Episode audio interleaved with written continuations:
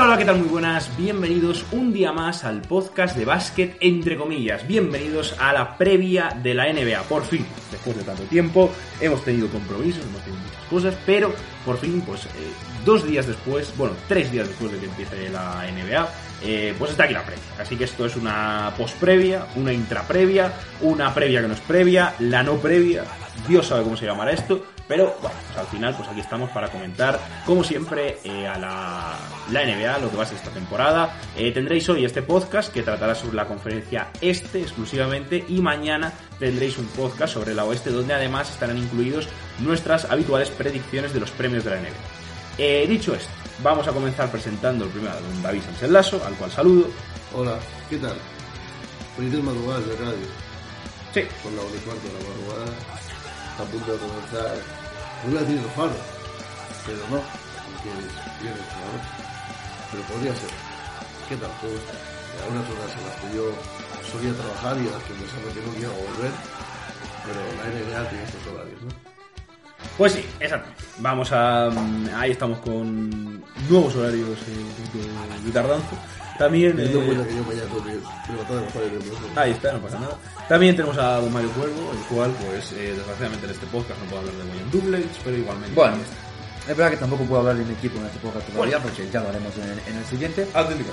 Pero bueno, hablaremos de una conferencia que pinta muy divertida este año y sobre todo hablaremos de una conferencia en la que, viendo las mm, apuestas de mucha gente, nadie cree que salga el campeón de aquí. Luego veremos si es así o no. Pero es verdad que está muy igualado todo, pero nadie parece que, que las peticiones de campeón salga esta conferencia. conferencia esta. Yo no estoy del todo de acuerdo.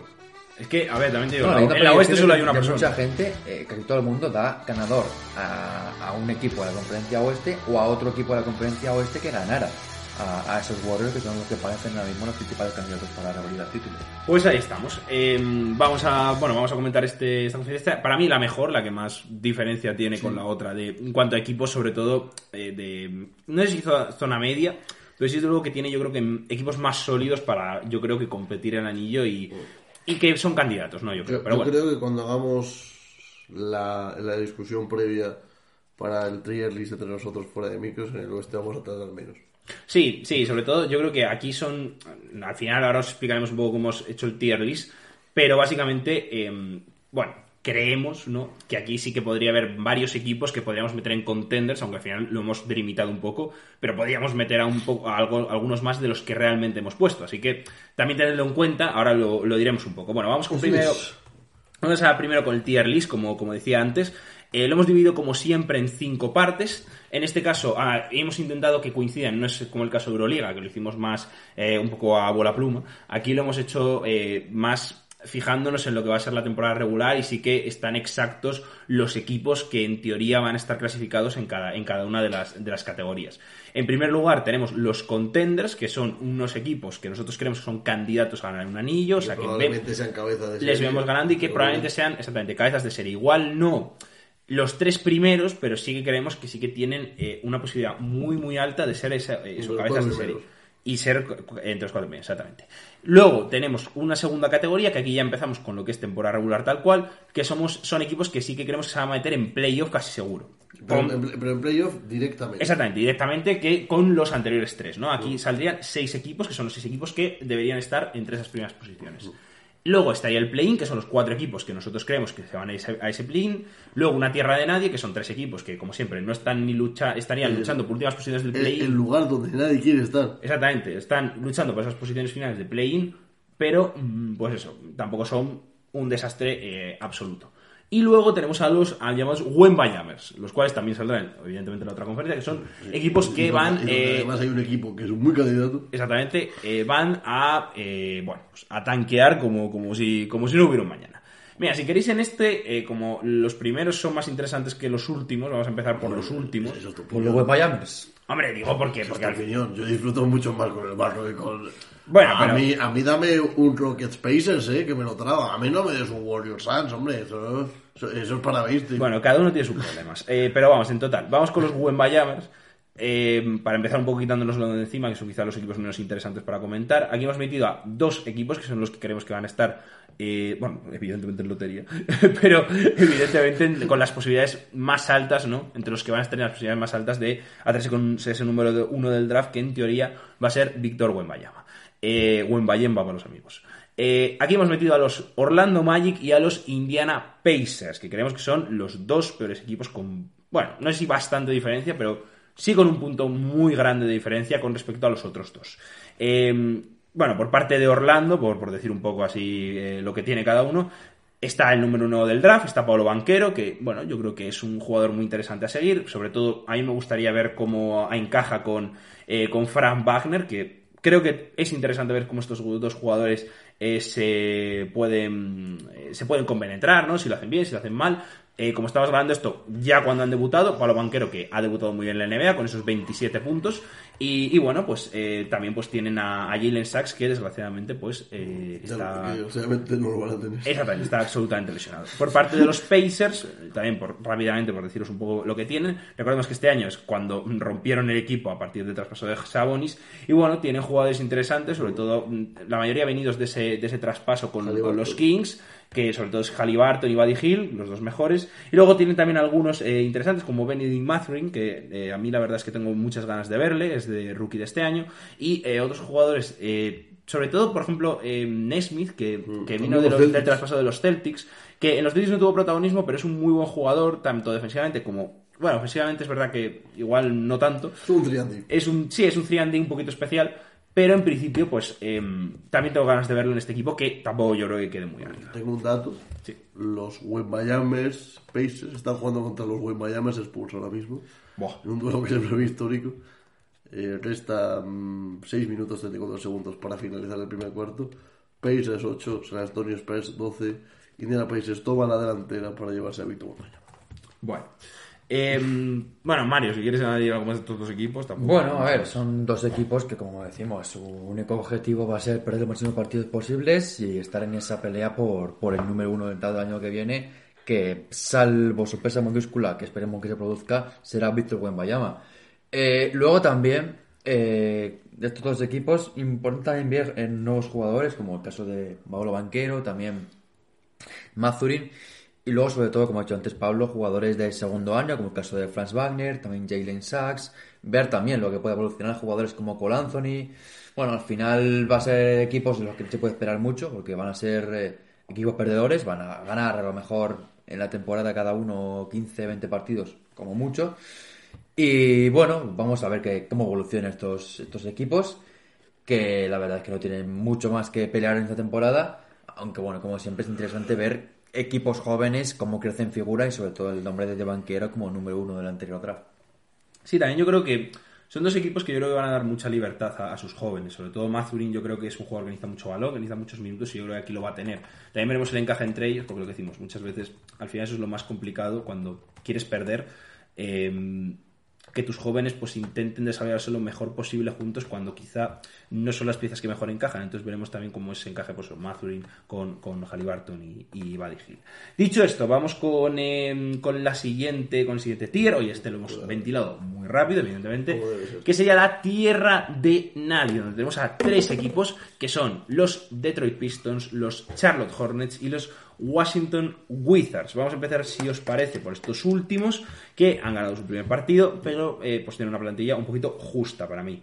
Es bastante similar para a la del año pasado. Han añadido a Will Barton, que es un jugador bueno, muy interesante, yo creo que para, para, su, para su rotación, aunque es verdad que les dará profundidad, Es un jugador pero es verdad que más viene- para equipos de- más altos de, de techo y que al final es un buen defensor, es un buen anotador de perímetro, pero no le veo como una estrella en estos. Ver, yo sinceramente creo que ya está bastante cuesta abajo, sobre todo físicamente. Yo creo que ya no está para Sí, un bueno, equipo final- contender y yo creo que al final pues ha Sí, venido pero aquí un poco a dar en profundidad. estos Wizards yo creo que tienen, tienen nivel para un poquito más, porque al final el equipo no es malo, pero son nombres que no acaban de fiar mucho, porque al final Valdivil, Kyle Kuzma, Porzingis, que bueno, vuelve a, de- al equipo después de estar la temporada pasada y no lo hizo mal.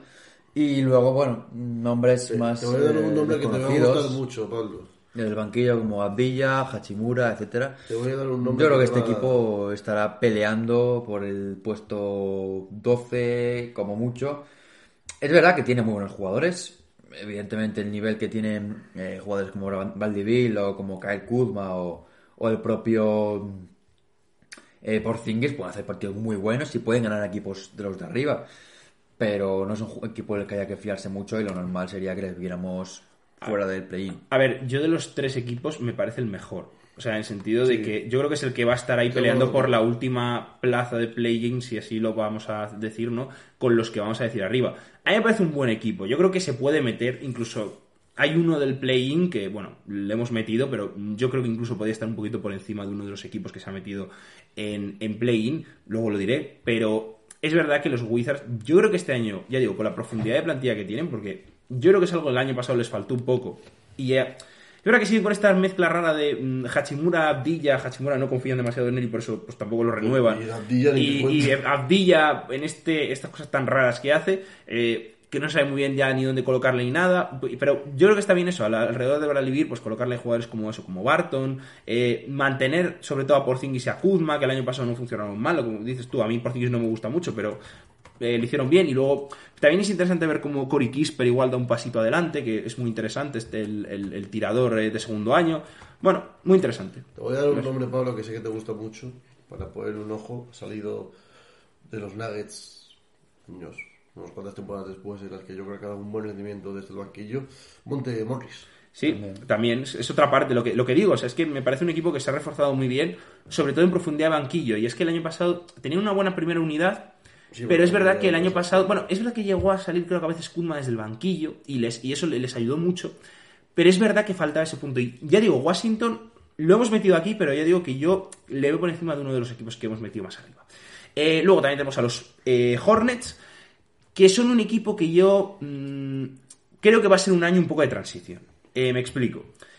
Llevan ya varios así. No, pero sobre todo este año, porque al final eh, parecía que había un jugador clave, eh, que era eh, la Melo Ball, y no un segundo... ¿Qué? Que ya no está. Bueno, sí que está, o sea que bueno, está, está lesionado, pero yo creo que hay, había un segundo jugador que parecía que iba a ser el estándar del proyecto junto a él, que año pasado pues yo creo que eh, optó a ese premio mejor eh, a jugador más mejorado, aunque lo ganó era eh, Morant, que era Miles Bridges, y claro, está este hombre que en teoría debe ser tu segunda estrella metido en un tema de violencia machista, en violencia de género, con cargos, esperando a ver si va a la cárcel, a ver si le condenan. En principio parece que sí, porque pues al final las pruebas eran bastante perjudiciales en su contra. Bastante claras. bastante claras. Y yo creo que este equipo este año va a ver un poco cómo va, porque al final es que eh, tiene eso extradeportivo que afecta, como bien decís, la Melo Ball está lesionado, no va a estar toda la temporada, pero se ha perdido algunos partidos, y luego, bueno, pues por decir algo positivo, tengo ganas de ver a un jugador como eh, PJ Washington, que a mí ya sabéis que me encanta, eh, como McDaniel, como McDaniels, que el año pasado lo hizo bastante bien, y sobre todo, tengo ganas de ver, a ver si juega algo Teo Maledón, que es que eh, vino del, de- ha recalado de- desde los Thunder la que no, y me eh. gustaría saber si con la Melo lesionado juega algo, porque este chaval es que le han desaprovechado bastante. Hombre, no es mm, ni mucho menos un gran base, pero bueno. Ver, eh, y luego otra cosa, perdón, no, que otra cosa que iba a decir, el tema de Book Knight, que es otro jugador joven que tenían como una supuesta. Súper anotador. Un supuesta super Ya anotador. será también en la cárcel. Y ahora está en problemas, eh, sí, sí, le encontraron ebrio con una pistola en su coche, parece pues eso, que está en un mal momento. De los mejores. Y, y probablemente pues Good Knight, pues sí, sí, sí, sea uno de los. sea otro jugador que tendrán que ver que plantearse con su futuro, sí. A ver, eh, yo estos Hornets la verdad que no me los creo mucho. Creo No. que es un equipo que aparte de la Melo Ball, que hay un lesionado como dice, dice Pablo, tiene a Rosier, tiene a Hayward, pero luego, eh, estoy viendo ahora justo el partido que están jugando contra los Pelicans y tienen un problema terrible en el rebote. Es un equipo Es que no solo tienen tiene pivots. como pivots, o sea, El pivote es Mason a, Plumlee. a Mason Plumlee, pero cuando descansa Mason Plumlee, que evidentemente tampoco es una grandísima aportación, pues el equipo se cae completamente. A, y, a, a JT. Hombre, y la verdad que preocupa mucho porque al final no puedes competir ante equipos con un pivot top o, o medio top sin, sin un jugador que cogerle botes. Luego, aparte, la baja de Miles Bridges me parece que va a ser importante para, para el equipo. Y luego, ya por acabar con estos, con estos Hornets, mm, yo creo que durante la temporada va a haber algún traspaso de Rosier o de Hayward. Yo creo que Sí. el proyecto es la Melo Ball y la Melo va a ser el que se quede, pero Hayward y Rosier yo creo que están ya rentabilizados y durante la temporada no sé si se moverán o no, pero yo creo que va a estar en duda su continuidad en el, en el proyecto. Sí, es, es interesante lo que dices del, del juego interior, porque ellos draftearon a Kai Jones, un jugador que, bueno, pues no está contando absolutamente nada para, eh, para el equipo. Y, mm, y es complicado, ¿no? Saber un poco eh, cómo, cómo van a usar este jugador, que estuvo entre la D-League y, y la esta. Y luego yo creo que mm, yo me espero por lo menos eh, estar bastante bastante tiempo con, con, un, con un jugador como Terry Rose, perdón, como Terry Rose, como, como PJ Washington de pivot, que el año pasado eh, hicieron algunos eh, emparejamientos, bueno, pues para mí bastante, bastante interesantes con, con este, con, con, con PJ Washington de pivot y yo creo que les puede, que les puede venir muy bien. Y luego también, eh, también draftearon este año a, Mark Williams, que el pivot de Duke, con un puesto además muy alto, creo que fue, eh, pues no sé si fue el décimo, si no me, capare- si no me equivoco. Y es que el primer partido fue un jugador que solo jugó cuatro minutos. Como dice Mario, además, con esos problemas del rebote que tenían, es un jugador que les puede aportar bastante. Entonces, ya digo, creo que vamos a ver muchos minutos de P. Washington de, de pivo con el año pasado, aunque bueno, igual mm, hacen otras cosas más raras, pero bueno, no me sorprendería que pasara. Y sobre todo me sorprende que no se dé minutos a, Mark Williams, que en teoría es una apuesta de la franquicia, por, con un pivo, ya digo, eh, muy muy alto. Dicho esto, vamos con el último equipo que está en este tier, eh, que son los Detroit Pistons, que son uno de los equipos yo creo que todo el mundo tenemos más ganas que de ver, que es un equipo muy joven y que, y que es muy interesante. Yo creo que hay varios, eh, varios jugadores que incluso pueden ser candidatos, o por lo menos para mí, son candidatos a eh, jugador más mejorado, sobre todo uno, ya lo diré. Pero mm, no digo que sea el, que yo quiera, crea, pero tiene muchos candidatos para ello. Y, y bueno, tiene una plantilla muy larga. Pero es verdad que el jugador es igual un poquito menos contrastados. Pero bueno, tienen como estrella, evidentemente, a, a Keith Cunningham. Pero luego han adquirido a jugadores como Boyan Bogdanovic, que puede venirle muy, muy bien. Eh, también eh, a Kevin Knox, que, dará para lo que dará. Pero bueno, creo que en, el- en la filosofía del equipo puede cargar muy bien. Han, fi- han fichado jugadores más defensivos, como Nervenson Noel. Mantienen, evidentemente, a los- al bloco joven de Isaiah Stewart, Sadiq Bey y el propio eh, Cunningham. También a, a Jale- Jalen Duren, que es un pivot que, ficharon de, de la Universidad de Memphis, eh, bueno, vía draft, eh, que también fue muy, muy, eh, un pit muy alto. Y yo creo que puede pegar muy bien con lo que quieren jugar. Y luego también hay que no hay que olvidar que aquí está Marvin Bagley, que el año Bueno. pasado jugó bien algunos partidos y que es verdad que parece que encontró un lugar dentro de este dentro de este mm, vamos, dentro de este, de este equipo. Así que, bueno, no sé qué pensáis de los de los de los Pistons, pero yo creo que hay muchas ganas. Uf, a ver. Bueno, y por supuesto Jaden Ivey, que se me ha olvidado, Sí. pero que es eh, quizá la gran duda no es saber cómo va a encajar Ivy con Cunningham. Cunningham, sí. Es lo más interesante. Eh, Ivy es un jugador mm, que bueno, que tiene unas condiciones bárbaras, es le compara mucho con Morant. Eh, yo no lo veo tanto, pero bueno, es un jugador que puede ser bastante parecido y, y tengo muchas ganas de, de- de verlos jugar eh, juntos, pero ahí está quizá la, la- la duda, ¿no? Bueno, mm, yo la verdad es que con estos Pistons eh, es verdad que se les puede meter aquí en la, en la tierna de estar en play-in, pero también puede ser un equipo que acabe eh, volviendo a reconstruir de nuevo. Yo creo que el proyecto debe ser sobre Kate Cunningham, que tampoco me parece una estrella sobre la que edificar, todo se ha dicho. Pero el, el equipo, bueno, tiene muchos jóvenes interesantes, como el caso de Jaden Ivey, también de Jalen Duren. Y luego, bueno, Del boxeador y luego también tienen piezas como Sadik Bey, eh, Alec Barks, eh, Hamadou Diallo y luego llega también en vía traspaso Bojan Bogdanovic. Bueno, mm, yo la verdad es que no tengo mucha esperanza en estos Pistons. Lo normal sería que se quedaran fuera del play-in. Si se meten en play-in, pues ya sería para ellos una temporada exitosa porque llevan muchas temporadas sin, sin pelear por, por estar en, en la zona más alta de la tabla. Y luego, bueno, también en el banquillo hay jugadores como, como Ron de McGruder, también está Isaiah Livers, Corey Joseph, mítico. Bueno, mm, realmente es una plantilla muy larga, sin demasiado talento y que, bueno, vamos a ver qué tal, sobre todo los jóvenes, cómo se desenvuelven. Segunda temporada para Kate Cunningham, que debe ser de su explosión y demostrando que, que el proyecto debe echarse en base a él, cosa que yo dudo bastante. Las Yo soy esclavo de los Pistons, no me escondo. Viva el Rust viva las ciudades que están completamente desérticas. Eh, me declaro fan de este equipo desde ya. Me gusta mucho el proyecto que tienen. Lo llevaba ya esperando desde la temporada pasada cuando comentamos que estaban compitiendo muy bien los partidos y con esta temporada. Creo que el mercado que han hecho, como has comentado Pablo, ha sido excelente. Y aparte a mí, Sadik Bey es un jugador que siempre me ha gustado mucho desde que entró en la NBA. Creo que es una pieza muy muy importante y tengo ganas de, ver cómo encaja con el gran cúmulo de jugadores anotadores que tiene y creo que puede hacer un trabajo sucio muy muy bueno.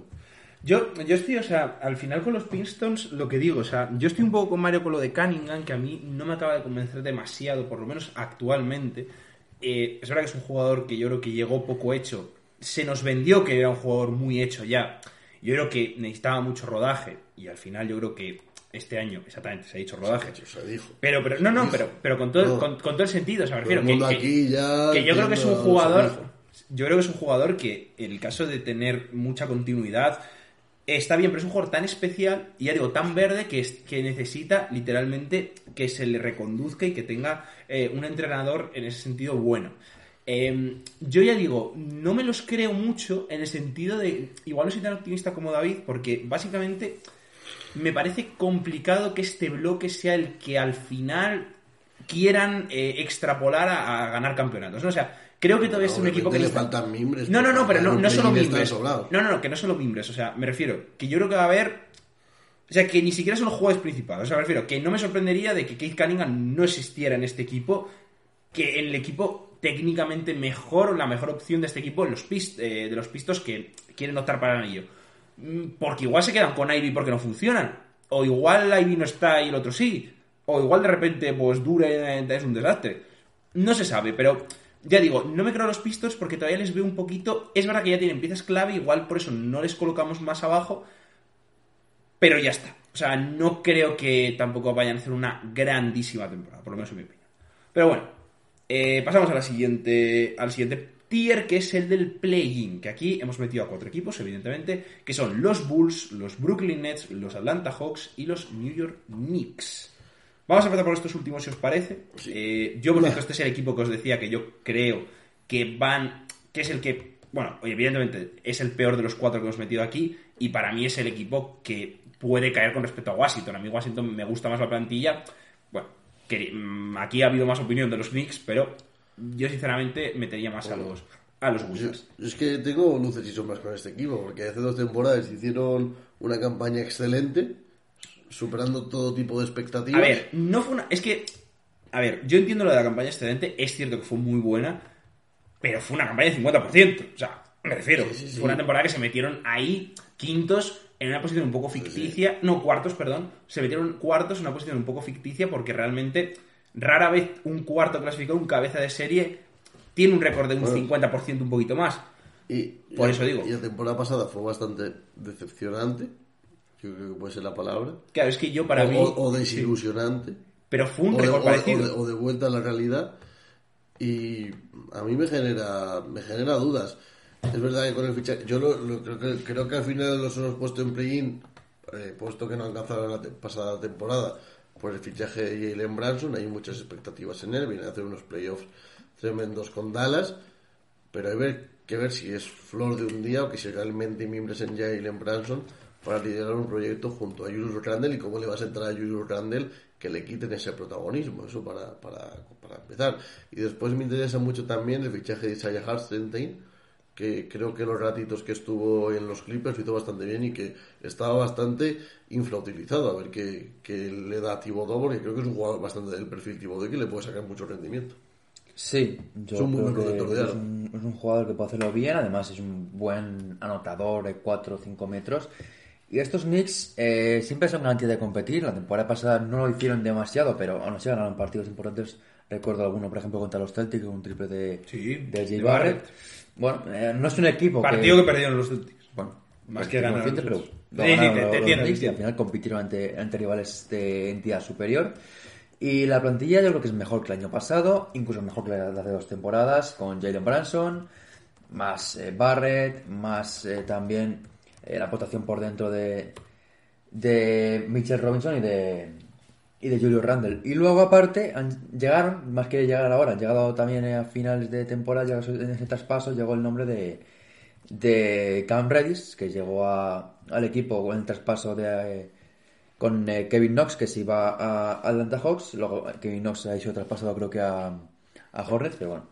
Eh, tenemos el nombre aquí de Cam Redis, que bueno, lo hizo bien en este primer partido de la temporada. Veremos a ver si lo puede continuar en el resto de año. Y luego, aparte, jugadores de banquillo como Quickly, que está en tercer año ya. eh, Miles, McBride, eh, segundo año para él. Y jugadores como Quentin Grimes, también tercer año, para- segundo año para él. Bueno, y jugadores que lo pueden hacer bastante bien. Y luego ha llegado también jugadores más de rotación. Eh, viendo un poco el banquillo, está el nombre de Obi Topping, que yo no tengo mucha esperanza puesta en él. Pero bueno, cada año tendría que explotar. Y este año puede ser muy buena opción para él en ese puesto de la pivo suplente junto con Julio Randle. Una temporada en la que va a ser decisivo mm, ver cómo acaba, porque es un proyecto que ante el desembolso que hizo en, en Jalen Brunson, si no funciona, pueden optar por reconstruirlo todo y a ver quién se queda aquí. Así que puede ser un equipo de puerta grande o enfermería. Yo creo que puede ser de play-in. Incluso no me sorprendería tampoco que se metiera en playoff directo. Pero eh, es un equipo que también genera dudas porque para tener a Thibodeau la plantilla del año pasado no jugó muy bien y sobre todo no estuvo al nivel de la temporada anterior, que es verdad que fue irreal porque al final estuvieron muy muy por encima de lo que todos esperábamos. Pero bueno, hay que esperar que, mejoren estos, estos Knicks. Y verse en playoff no sería una sorpresa. Verle afuera del play-in tampoco, pero bueno, estará un poco ahí entre dos aguas. Yo, por lo que terminar con los Knicks, yo voy a dar un nombre absolutamente em, Increíble. suicida. Em, pero que pues yo creo que puede dar una sorpresita. Vas a decir Como rookie. determinado base suplente. Ah, no, pues nada, sí. Voy a hablar de Trevor Kills, que es un jugador de Duke Que eh, literalmente este, este año, que probablemente no jugó una mierda, y probablemente pues... No, eh, no tiene pinta. Probablemente esté en la D-League, pero eh, sobre todo porque ocupa la misma posición que Branson. Pero es un jugador interesante porque eh, fue elegido muy bajo en, el draft cuando en teoría iba a ser elegido mucho más alto. Luego hablaré de otro jugador que es similar. Eh, fue un poquito de menos a más. eh, al final yo creo que, que rindió, un poco, rindió bien en March Madness. Algunos partidos, otros fueron horribles. Pero creo que este jugador es el típico que puede dar la sorpresa. No digo que lo haga, porque evidentemente lo más normal es que no. Pero bueno, yo le echaría un ojo. Ahí lo dejo. Eh, pero bueno, siguiente equipo. Vamos con eh, los eh, gloriosos Atlanta Hawks. Que yo confío mucho en ellos este año. Yo lo digo. eh, me parece que yo, o sea, esto es otro de los que no estoy muy de acuerdo con los que están. Yo los pondría en playoff. Eh, Yo, yo no sé por qué confías tanto en ellos. Estoy ansioso por. Sí, no, básica- básicamente por, por- por- por- por lo siguiente. O sea, lo que confío es en que estén sanos. Si están sanos, me parece un equipo de playoff, claro. Si no están sanos, evidentemente no. Pero han hecho eh, un fichaje, yo creo para mí clave, que es el de John de Murray. Para mí es el gran fichaje de. No, evidentemente el gran fichaje de- del verano, porque pues, hay jugadores con más nombre. Pero necesidad barra eh, eh, fichaje, yo creo que es el mejor. Al final, Trey Young es un agujero defensivo, le pones al lado uno de los mejores eh, defensores exteriores de la liga, yo creo que es una, una gran decisión. Y luego la clave va a estar en cómo de sano esté un jugador como de Andre Hunter. Es el jugador que da equilibrio a este equipo, es el, que- el jugador que da defensa, eh, da, también tiro de tres. Yo creo que la clave va a ser este jugador. Si este jugador está sano, pueden aspirar a cosas grandes. Si este jugador está como otros años eh, hecho un desastre, pues evidentemente no. Pero más allá de eso, siguen teniendo a Campbell y a Collins, otra vez dos jugadores con problemas de salud, pero en principio deberían, si están bien, ya digo, yo creo que deberían dar un gran impacto. Y luego me, me, ha gust- me gusta un jugador que han eh, drafteado, que es AJ Griffin, también de Duke. A mí no es un jugador que me guste mucho, pero de hecho no me gusta nada, pero sí que es un jugador que me gusta que lo hayan elegido, porque es un perfil de que Atlanta, si lo desarrolla bien y en el mejor de los casos, podría ser un jugador que les ayude muchísimo. Entonces, le echaría un ojo y sobre todo vería lo que juega y lo que confían en él. Si no confían mucho en él, es verdad que es un jugador que puede acabar en dos años en el Zalgiris de Kaunas. Pero es un jugador que como confíen en él y le salga bien, puede ser esa pieza diferencial desde el banquillo que necesitan y que yo creo que perdieron el año pasado esa profundidad, que este año han recuperado porque han fichado jugadores como Kaminsky. Eh, espero un paso adelante de Okongu muy, muy grande y no sé, muchas ganas de verles. Yo es que les confío mucho en ellos este año Creo que el año pasado se dieron la hostia, porque el año anterior igual habían sido demasiado. Pero ya sabéis que Atlanta siempre me ha gustado el proyecto que tienen. Y este año yo espero un, una, una subidita. A, ver, estoy de acuerdo contigo en que el quinteto es muy molón. El quinteto John Collins, Andrew Hunter y Clapela, John Timor y Trey Young, bastante disfrutón.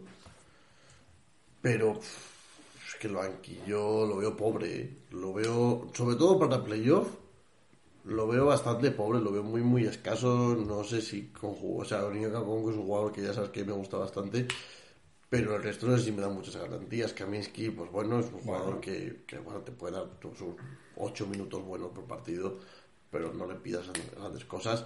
No sé, a mí me parece que, le- que- que le falta longitud de plantilla, sobre todo en temporadas que sabemos que la NBA se hacen muy largas y donde las lesiones, más en una plantilla como esta, van a acabar llegando. Entonces, sí o sí, es que es inevitable. Entonces, a mí me siguen faltando mimbres, especialmente en la segunda unidad, porque, hombre, si nos quedamos solos con, con el quinteto, es uno de los quintetos más prometedores de la liga. Esto no hay ningún tipo de duda. Pero, Pero yo te, yo te diré, o sea, un, un banquillo, un banquillo ¿eh? con Bogdanovich ya es un banquillazo, en el sentido de que, ostras, ya es un buen jugador. Le sumas a, bueno, jugadores que son bastante seguros, como Kaminsky, Aaron Holiday, que a mí es una adquisición que también me gusta bastante. Eh, no, no, Justin y Aaron. Aaron yo creo que es un buen jugador de suplente. Eh, y luego es eso, si te funciona un jugador como E.J. Griffin, yo lo veo bastante... yo, a mí, me siguen faltando cosas. Bueno. Mario, ¿tú dónde estás? A ver, con estos Hawks estoy con la sensación de que han mejorado un aspecto defensivo que lo hacía necesario, porque al final es un equipo que perdía mucho por, ahí, porque Trey Young, como ha dicho Pablo, es uno de los grandes agujeros de la liga, y atrás pues no, no eran los mejores eh, ahí, y lo eh, mejoran con el traspaso que, que consiguen incorporar a DeJounte Murray, que es un grandísimo defensor, y también es un jugador que puede hacerlo muy bien off-ball, eh, sin ocupar mucho, mucho rango de, de lanzamiento. A partir de ahí va bien, pero luego por dentro siguen para mí con ese John Collins Capela que no me deja muy muy convencido y Es que además creo que John Collins le ofrecieron demasiado dinero. Pero bueno, eh, eso- eso- un poco eso eso es es Sí, Collins, es es verdad, que es no verdad. apostaron En su- por en él su defensa- y en su- luego sí apostaron Es por la cosa, él. en su defensa fue que no querían apostar por él, pero luego con los playoffs que se hizo ya dijeron, pues Ya. igual sí que apostamos. pero me parece una decisión un poco arriesgada en ese momento. Y luego el equipo que tienen, pues no, no es mucho más allá de este quinteto inicial. Eh, hablamos del nombre de. de. mm, ahí, de Justin Holiday, también tenemos por ahí el de. Aaron, Aaron, Aaron. Justin lo odio. El de, de Andre Hunter, Jalen Johnson. Calvert, y bueno, y luego también tenemos algún nombre como el de. Calvert ya no confío este año. No, eh, o Congo, pero no sé, es un equipo que mm, creo que tiene un quinto inicial muy claro y los suplentes son de menos garantías. Y yo creo que como tengan una lesión, o, o, o Trey, o, No, no, o eso es Dejounte luego. Murray, Eso es. O es sea, un las- que no, la- tiene sí. ninguna opción de meterse en playoff. No, no, eso seguro. O sea, lo de las lesiones para mí es evidente que es la clave. Por eso, vamos a ver, por eso entiendo meterlo aquí y no en playoff. Lo de las lesiones es verdad que es un Sí, equipo muy, es seguro- muy poco seguro. Pero luego- yo, lo del banquillo, no estoy en serio nada de acuerdo con lo que decís. O sea, es que me parece un banquillazo. O sea, Y serio. luego también con lo de Macmillan, eh, tercera temporada para él, es segunda completa, la primera completa no fue nada buena.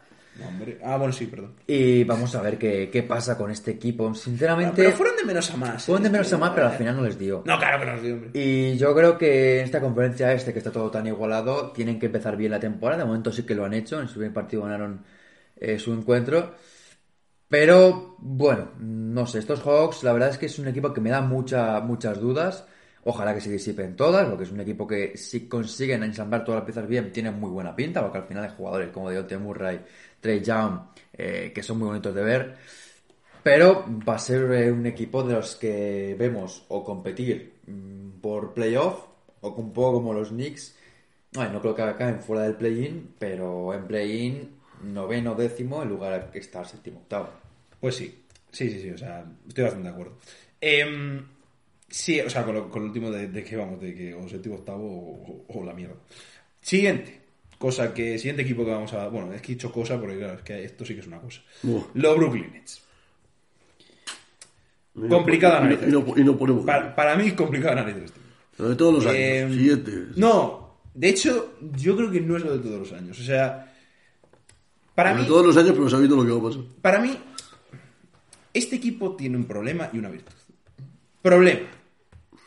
Tienen a Kyrie Irving, a Kevin Durant Y a Ben Simmons y a Steve Nash. Virtud. Tienen a Kevin Durant. a Kevin Durant, a. Kyrie Irving Ya y a Ben Simmons.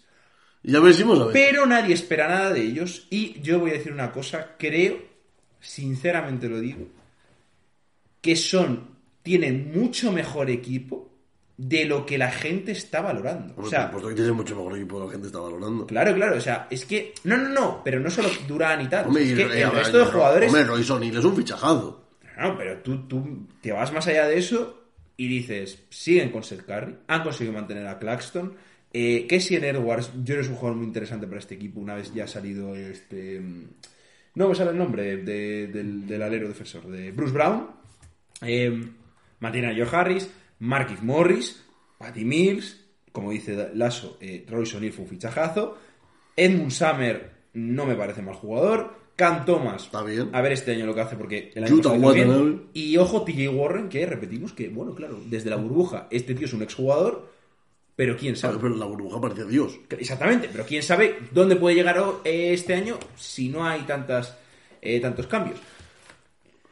A ver, Es un equipo complicado de analizar. yo O sea, estos Nets parto de la base que La base no van a acabar la temporada. claro, esa es otra. esa- claro, y esa es otra, evidentemente. Yo creo que esa situación que se vivió en verano con la petición de traspaso de, de Durant y la de Irving, que no fue tal, pero si se hubiera ido Durant también se hubiera ido Kyrie. eh, yo creo que eso va a pasar durante la temporada porque creo que es un ambiente irrespirable dentro de la franquicia y solo falta que llegue el equipo indicado, que ofrezca lo que piden estos Nets y que se haga el traspaso que haga que, que estos Nets dejen de ser el equipo de Durant y de Irving a ser el equipo pues de... Yo creo que tienen que hacer un proyecto sobre Cam Thomas, que creo que es el jugador que mejor pinta tiene y hay que Sí, pero ojo, esperar hacer que... un, hacer un proyecto alrededor de él. O sea, me refiero, a mí me gusta mucho, pero Ya, hacer bueno. un, proyecto alrededor de él, mm, buf. No, no, a ver, que, que es complicado, pero bueno, que es- yo creo que si salen en Durant e Irving, a ver, llegarán jugadores mejores, pero bueno, que yo creo que sobre todo tendrían que quedar con Cam Thomas, que creo que es un jugador que debería ser importante para la reconstrucción de la franquicia. Y luego a partir de ahí, pues bueno, lo que pueden aportar un Seth Curry, un Claxton como pivot ahí atlético, que es Edwards a mí no me disgusta, Patty Mills ya es un poco más mayor, pero bueno, también tenemos nombres como Royce O'Neal, eh, que es un buen 3-4 defensivo. Y luego el nombre de, de TJ Warren, que bueno, repito un poco lo que habéis dicho. hizo en la burbuja partidos extraordinarios, luego cayó lesionado. Y desde la inicio de la temporada 2021 hasta ahora, pues no se le ha visto jugar absolutamente nada. Y ese pie veremos a ver en qué estado físico está. Es un equipo que es muy complicado que lo pueda hacer bien, porque al final es un ecosistema muy complicado para un jugador como, como él, que llega de baja y llega a un ambiente en el que hay roles sin definir y además hay un equipo que no tiene un plan claro de juego. Y bueno, yo creo que estos Nets, partiendo de la base, para mí, de que no van a acabar la temporada ni Kyrie Irving ni Kevin Durant en el equipo, luego está también Ben Simmons, que bueno, también no, no es un jugador que me guste especialmente. Y yo creo que va a ser un equipo que durante la temporada va a tener una reconstrucción y a ver si es mejor o peor. Sobre todo que sea un ambiente más respirable y que sea un poco como esos Nets de Angelo Russell, de Jarrett Allen, de mm, Caris Levert, estos jugadores que bueno hicieron la franquicia No, volver a estar en el mapa y que luego pues ha llegado a estos jugadores estrellas que no han hecho funcionar al equipo como deberían y que vamos a ver a qué, qué es el próximo paso que da esta franquicia. A ver, es interesante lo que digo, o sea, es que lo que has dicho Mario, yo estoy completamente de acuerdo, o sea, al final es que o va a seguir muy bien o muy mal. Pueden dejar la, la, la temporada, o sea, esto, la temporada a mitad, eso desde luego. Es que, además es un poco raro, ¿no? Porque eh, se quedan o se quedan. Yo creo que ya que se quedan, intentarán hacerlo bien, o intentarán, ¿sabes? Jugarán bien. Eh, no intentarán como desde el principio pasar. Yo creo que será clave cómo empiece la temporada. Si la temporada empieza bien, yo creo que pueden tener eh, visos de, de- de seguir. Es verdad que como empiecen con un récord muy negativo o incluso con un 50-50 lo veo un poco menos. Lo de Ben Simmons sí que es más complicado porque es un jugador muy especial, que hay que construir un equipo alrededor de él muy concreto. A mí el año pasado no me disgustó porque creo que le podía haber dado el equilibrio perfecto a este equipo. no fue así. Bueno, tremendo trueno el que, el que acabamos de, de- de vivir Grande. en, en- en este, en este lugar. Eh, cuando justo iba a hablar de Kyrie Irving, yo creo que tal. Pero Pero, por ejemplo, iba a, iba a decir con, que eso, que, que Ben Simmons con Kyrie Irving, yo sí que es un una, un- dos jugadores que creo que me encajan bastante. Pero veremos, es que es muy complicado saber dónde están, pero yo es que no me atrevo a descartarlos. Es que yo creo que nunca hay que descartarlos. Pero es verdad que es complicado verles eh, peleando por un anillo, ¿no? Más allá de eso. Aunque sí que creo que de los equipos que hemos hablado, sí que están un punto más arriba que todos. Si salen bien, evidentemente dice Mario, como dice Mario, eh, se van a mitad de temporada todos, pues no. Eh, último equipo que vamos a hablar aquí, son los gloriosos Chicago Bulls, de nuestro amigo Ayo Dosunmu, es broma, de nuestro amigo Demar de Rosen. A ver, yo voy a decir una cosa. Eh, y perdón por la expresión, pero es la misma mierda, diferente día. O sea, es que ya está. No han aportado nada respecto al año pasado. Es un proyecto que el año pasado yo creo que Tuvo sus altibajos. sí, y no salió del todo bien, porque al final la, la- la conclusión es que Se fueron en primera ronda con un 4-1. se fueron en primera ronda con 4-1 y compitiendo lo justo. Es verdad que pudieron meter el, eh, poner el 2-2, no lo consiguieron. Y podía haber estado. Siguen con Lonzo lesionado, lo cual es una gran pérdida y para mí eh, quizá fue una de las claves del año pasado. No se sabe muy bien nada de su estado de salud, está ahí un poco raro y tal. Pero es que siguen siendo los mismos. Mm, creo que están bastante por debajo de, otros, de otros equipos, sobre todo sin Lonzo Ball, ya digo que yo les veo mucho más alto y yo les es verdad que los, los hemos colocado aquí en play-in, yo les coloco en play-in, pero aquí en este caso sí que creo que puede haber salidas a mitad de temporada y algunos traspasos, sobre todo con Bucevic, y veremos cómo hacen el, equipo. ¿eh? No me sorprendería que incluso llegara un momento que no digo que se rindan, pero que empiecen a mirar que este proyecto igual ya no es el que, de- el que debían seguir.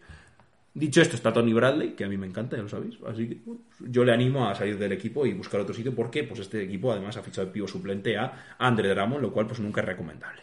Bueno, Eh, el Dramon triplista, ¿eh? Claro, perdón, Mario, perdón, Drummond, discúlpame. De repente es Vucevic cuando no está Vucevic en cancha. Mejor. no Estos Bulls, eh, la verdad es que no me dan ninguna buena sensación en cuanto a mejora respecto a la temporada pasada. Pero los hemos puesto aquí, yo creo y confío en ellos, porque al final tiene jugadores que aseguran buen rendimiento, como el caso de DeMar DeRozan, como el caso de Alex Caruso, también tenemos el nombre de, de Zach Lavin.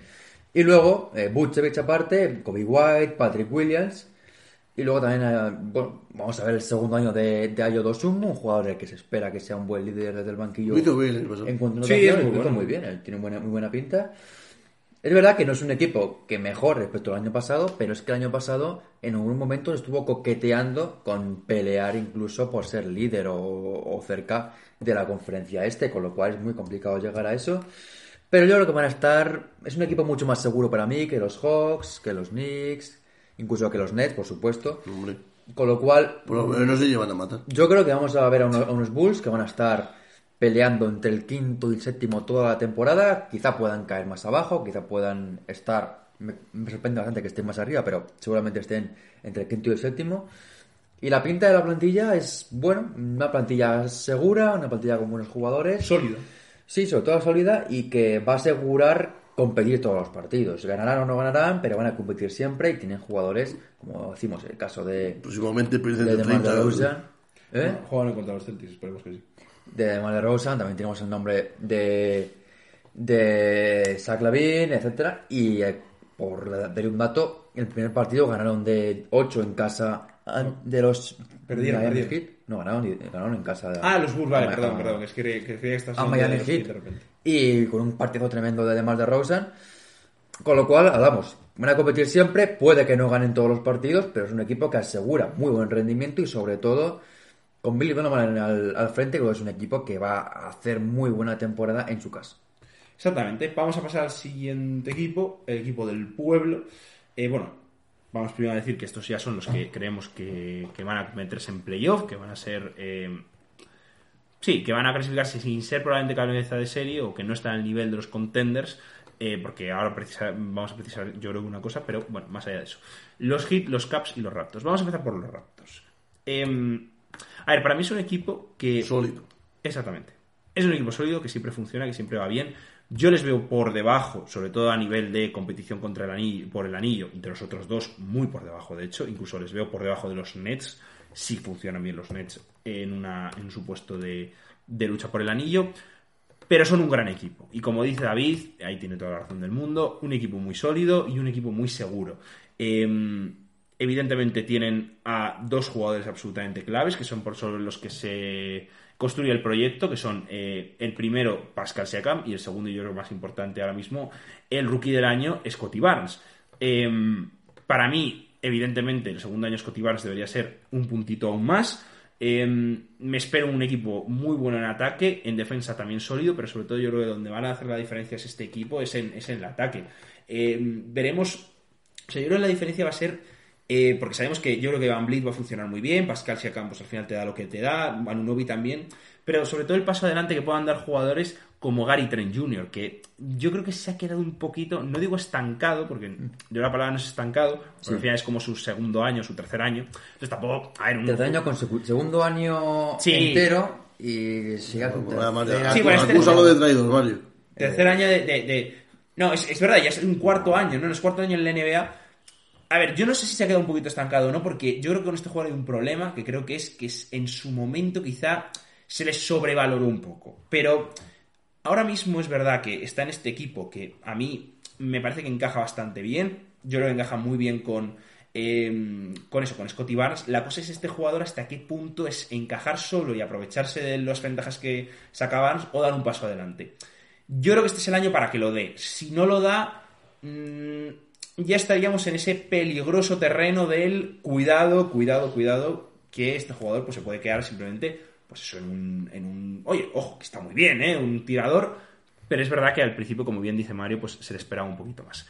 Eh, más allá de eso, también, bueno, pues interesante ver jugadores como Prechus Achigua, eh, bueno, ya he dicho Anunobi y tal. Aquí en este equipo sí por ejemplo, me parece que el banquillo, está un poco más justo. Pero al final le entrena a Nurs y es un, equi- es un entrenador que siempre lo hace muy bien. Han adquirido a Otto Porter Jr., campeón de los, eh, con los Warriors. Y eh, bueno, también tienen a nuestro compañero, amigo y colega Juan Hernán Gómez. Que veremos cuánto tiempo dura en el equipo. Yo no creo que dure mucho. La verdad O es sea, como campeón del Eurobásquet, además con un vídeo de la final, mejor referente es imposible. Ha tenido mala suerte, Juancho, porque hay un equipo en que todos los buenos juegan en su posición. Así es. Eh, es un equipo que, eh, como acaba de decir David, al final sus mayores potenciales los tienen en el puesto de 3-4, con esos nombres de Siakam, de Scotty Barnes, de Anunobi, que van a ser ese 3-4 o 2-3-4 o incluso 3-4-5, como se ha jugado en algún momento de la temporada pasada, con Siakam en el puesto de, de pivot. Y luego el resto del equipo, pues bueno, tienen oh, un base de garantías como Van un buen lanzador también de- desde fuera del arco. Y luego por dentro también está en el banquillo Tadeusz Young, que es un muy buen suplente para mí. El caso también de Gary Trent, de Otto Porter, que vuelve a ganar el anillo con los, eh, con los, con los eh, Warriors. Y bueno, el resto del equipo no tiene mucho más. Boucher también es un muy buen jugador de banquillo para mí. Yo creo que es un equipo que tiene más banquillo de lo que parece. Me parece al menos a, a mí esa, esa percepción.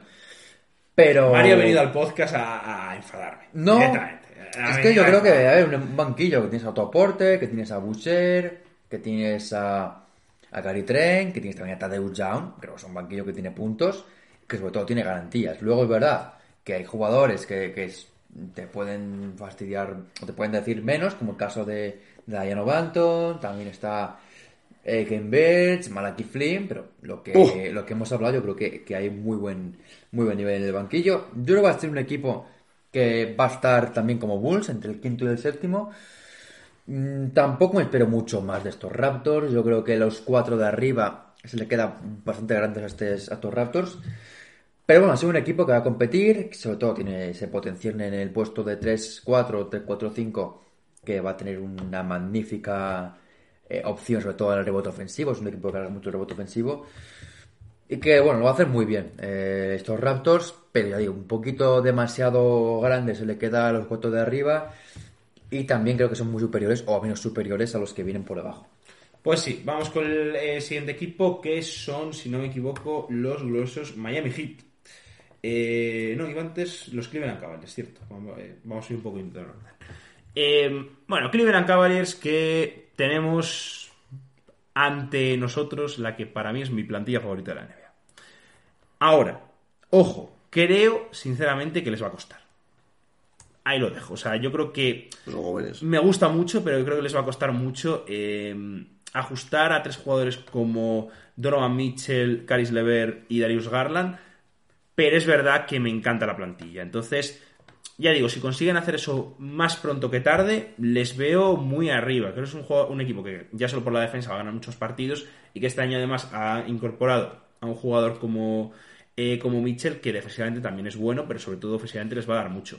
Duda de este equipo, la misma que el año pasado que os dije, que, que además creo que lo dije cuando lo ficharon, Caris Lever. Eh, a ver hasta dónde puede dar porque no me acaba de convencer este jugador y ya creo que lo dije en la anterior, eh, la anterior temporada cuando, cuando le ficharon que sobre el papel me gustaba y parecía que era bueno, pero es que siempre Lever parece que sobre el papel es mejor de lo que al final es, ¿no? Siempre hablando pues desde que salió de, de- Brooklyn sobre todo.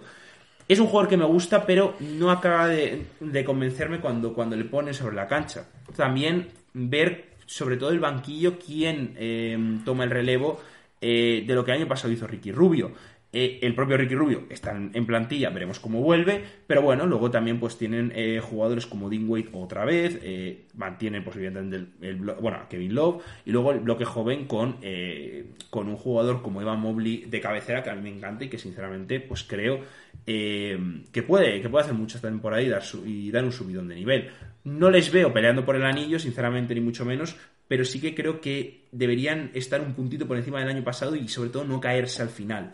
Sí Es verdad que tuvieron mala suerte, con también creo que algunas lesiones y todo, pero es verdad que les falta un poquito de, de eso, de un- ese empuje final, que creo que este año cuando lo hagan Mitchell lo pueden tener y pueden dar un gran, un gran salto, incluso a ser cabeza de, de serie. Vamos, casi, no diría seguro, pero... Bueno, sí. mm, la temporada pasada fueron, yo creo que la gran revelación de esta conferencia este, se metieron hasta el play-in, donde fueron eliminados luego. Y tienen un gran equipo, tienen ese proyecto con Darius Garland, Jason Collins Sexton, porque lo van a acompañar con Donovan Mitchell, que es una estrella más consolidada. Un Mitchell que llega tras no hacerlo demasiado bien en la última temporada en los Jazz, esa relación con Gobert acabó por romperse del todo. Y bueno, llega esta franquicia eh, junto con Darius Garland, en el que yo creo que Mitchell será un poco más el, líder. Y luego ese triple poste que se rompe porque ya no está Mark Cannon. Ahora tenemos eh, esa opción de Kevin Love y de Mobley, pero al 3 va a ser más eh, para mí o Coro. Y el equipo, pues bueno, yo, yo me fijo más, más de Okoro, la verdad, aunque Okoro tampoco me, me gusta especialmente. El ciudadano francés. O Levert, incluso si, si les da por jugar con tres pequeños, que tampoco les, les aconsejo. Y yo creo que el, que el resto del equipo, pues el banquillo tiene buena pinta. Tienes a Talent como ese 5 suplente, porque yo creo que van a jugar con Mobley al, al 5 y con Love al 4, o si ya lo cambian yo haría, aunque puede que, hayan, que hagan ese doble pivot con Mobley y con Jared lo que les hace ser un equipo bastante previsible para atacar, pero muy complicado de, de- de defender. Al revés, muy complicado de, atacar para los rivales, pero muy difícil para ellos de, hacer lo propio. Y, luego eh, el banquillo también tiene jugadores como Ricky cuando se recupere, Shetty Osman, cuando también en ese banquillo con Robin López, que bueno, es un pivot que puede dar garantías desde la segunda unidad. Y Lever, que yo creo que va a ser también suplente, que tiene puntos para, para liderar esa segunda unidad. Mm, Vamos a ver estos Cavaliers. La temporada pasada, como digo, fueron creo que séptimos y luego acabaron, Sí, siendo eliminados en el play-in los dos partidos. Pero yo confío en que van a estar ahí también y sobre todo esperemos que tengan más suerte un poco con las lesiones porque la temporada pasada perdieron por lesión de rodilla tanto a Sexton como a Ricky Rubio que eran dos piezas importantes de este equipo que se perdieron gran parte de la temporada. Con lo cual esperemos que, esta temporada tenga un poquito más de suerte. Y en caso de que lo hagan, tienen un muy buen equipo para estar peleando por, por acabar la temporada entre los cinco mejores de la conferencia este.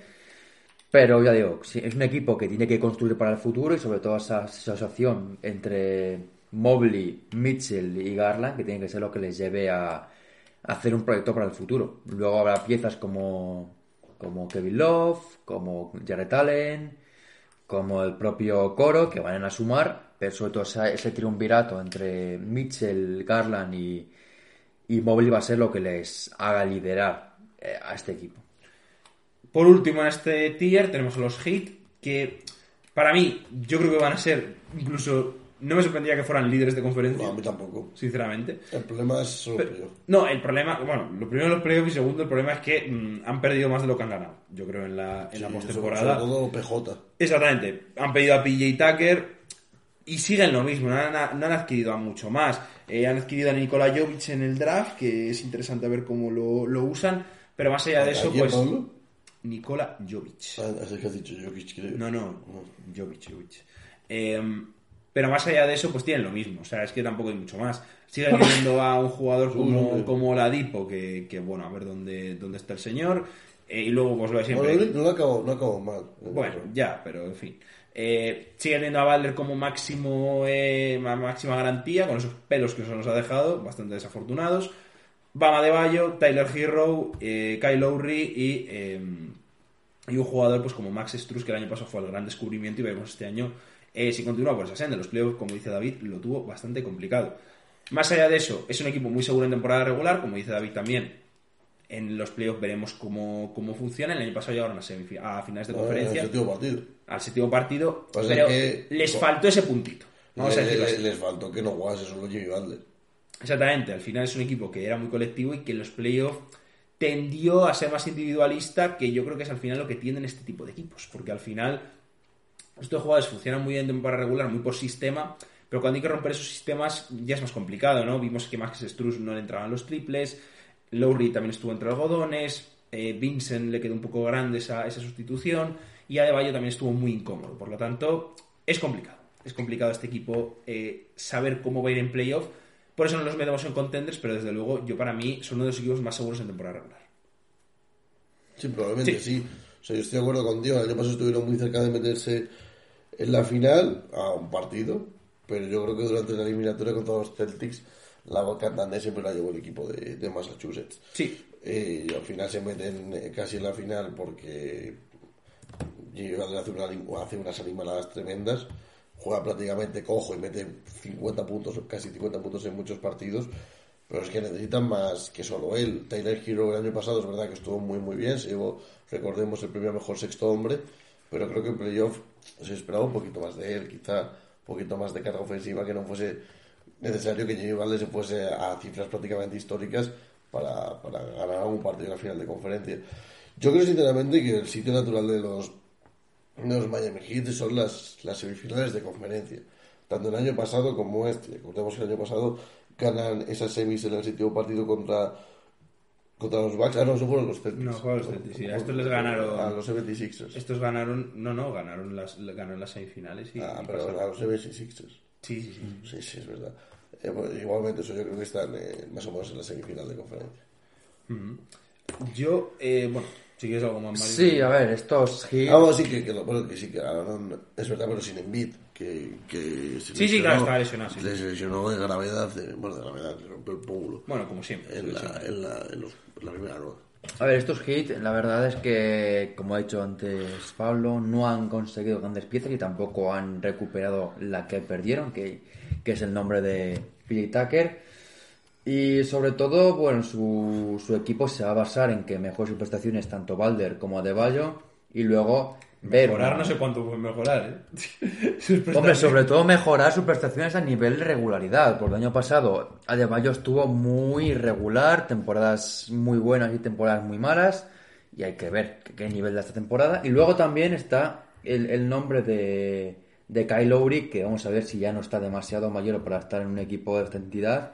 Que no llama el viejo Key Lowry. Eh, hombre, tiene esos años el hombre, entonces... Ya pasa los 35. 36 Yo los 30 años tiene ya. 36, ¿no? Sí. Sí, cumplió el 25 de marzo, esos 36 años ya. Sin embargo. Dublevich está hecho un chaval. Como tiene 30 años, Dublevich. Eh, a ver. eh, Y aparenta 37.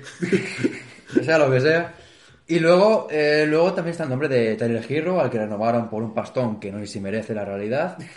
Y luego a ver qué pasa con Duncan Robinson, que la temporada pasada estuvo entrando y saliendo de la rotación, sin demasiado sentido su, su plan por parte de Spoelstra. Y Bueno, vamos problemas o sea, perdón, mentales, eh, nerviosos. Sí, es verdad, tenía un problema en la mano, es verdad, se me olvidó la existencia de Duncan Robinson. Hay se Ha tenido mucho- muchos problemas, sí. Vamos a ver Sí, cómo, no, no, cómo evoluciona su problemas temporada. Pero yo creo que esta temporada los Heat van a estar más arriba Y sobre todo no es que deban, es que eh, es prácticamente una obligación para este equipo que tiene muy buenos jugadores estar un poquito más arriba, porque desde la burbuja no mucho estar a ese nivel y dos temporadas malas de playoff y malas de liga regular no se pueden aceptar tantas y este año ti- tienen que ser el que el de los que los hit al menos se metan en final de la NBA de nuevo.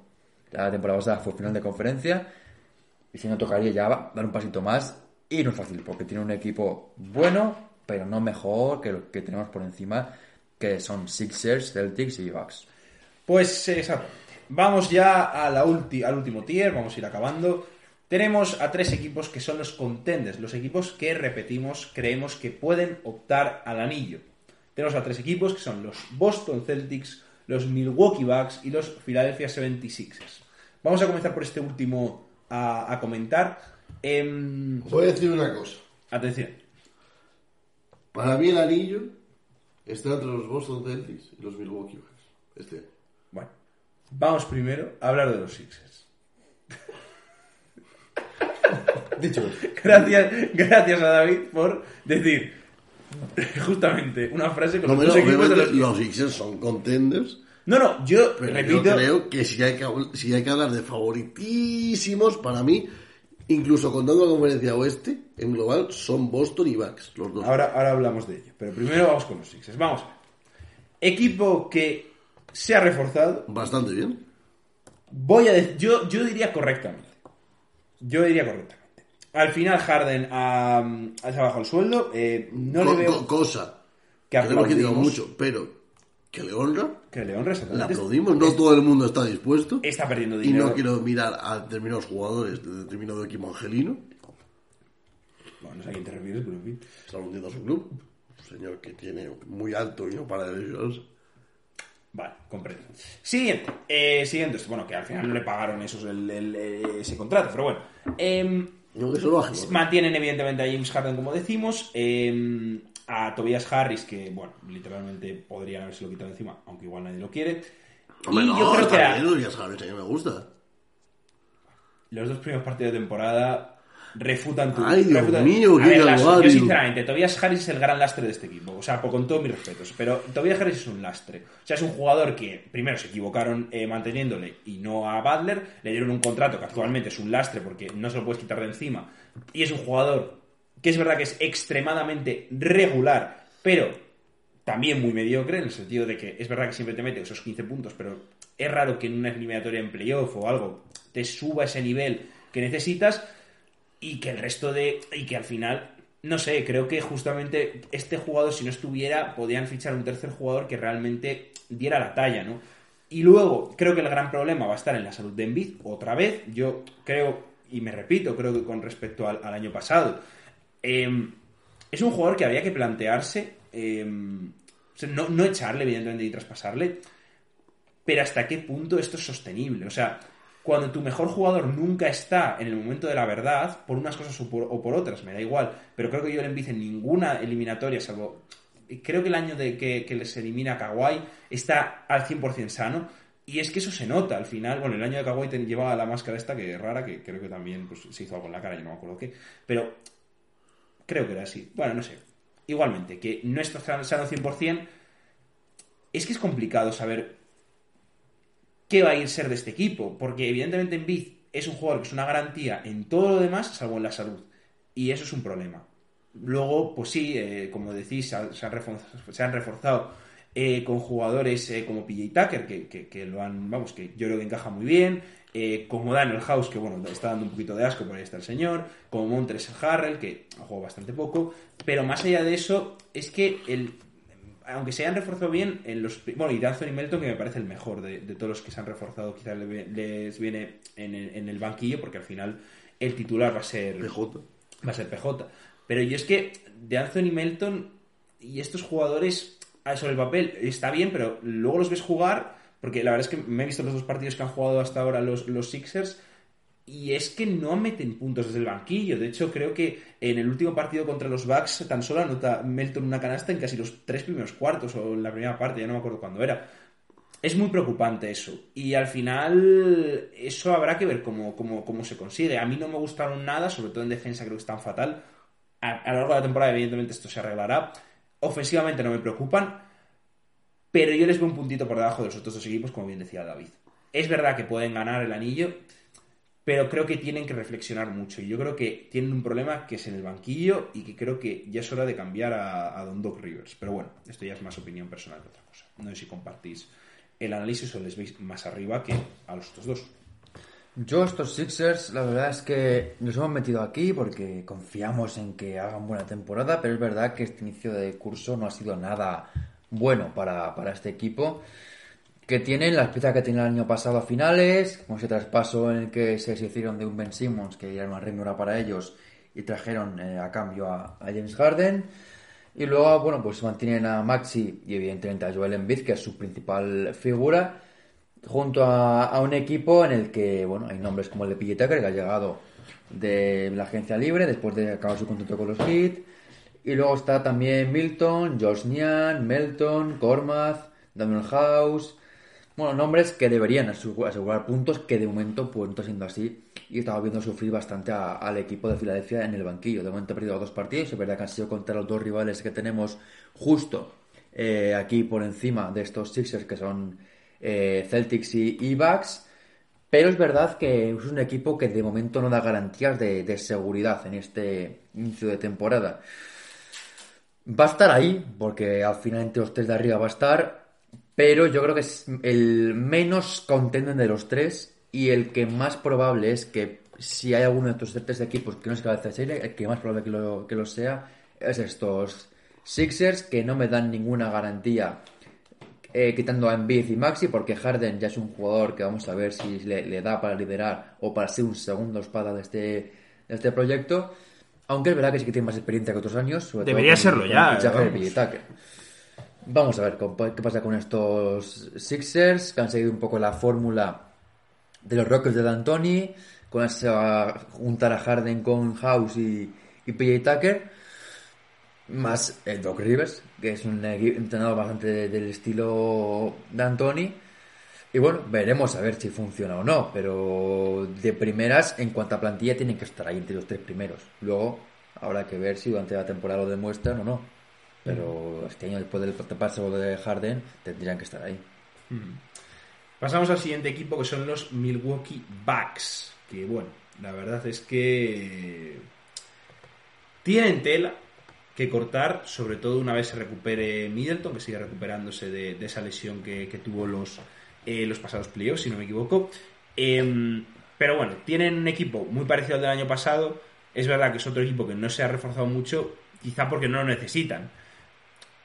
Es verdad que um, el año pasado tuvieron muy mala suerte con las lesiones, yo creo. Si no, probablemente hubieran estado más arriba y eran equipo candidatísimo a, a ganar y al final cuando algo te funciona, no tienes por qué cambiarlo. Sigues teniendo a Antetokounmpo, eh, sigues teniendo a, bueno, jugadores como Conaton, como el propio Holiday, como Middleton.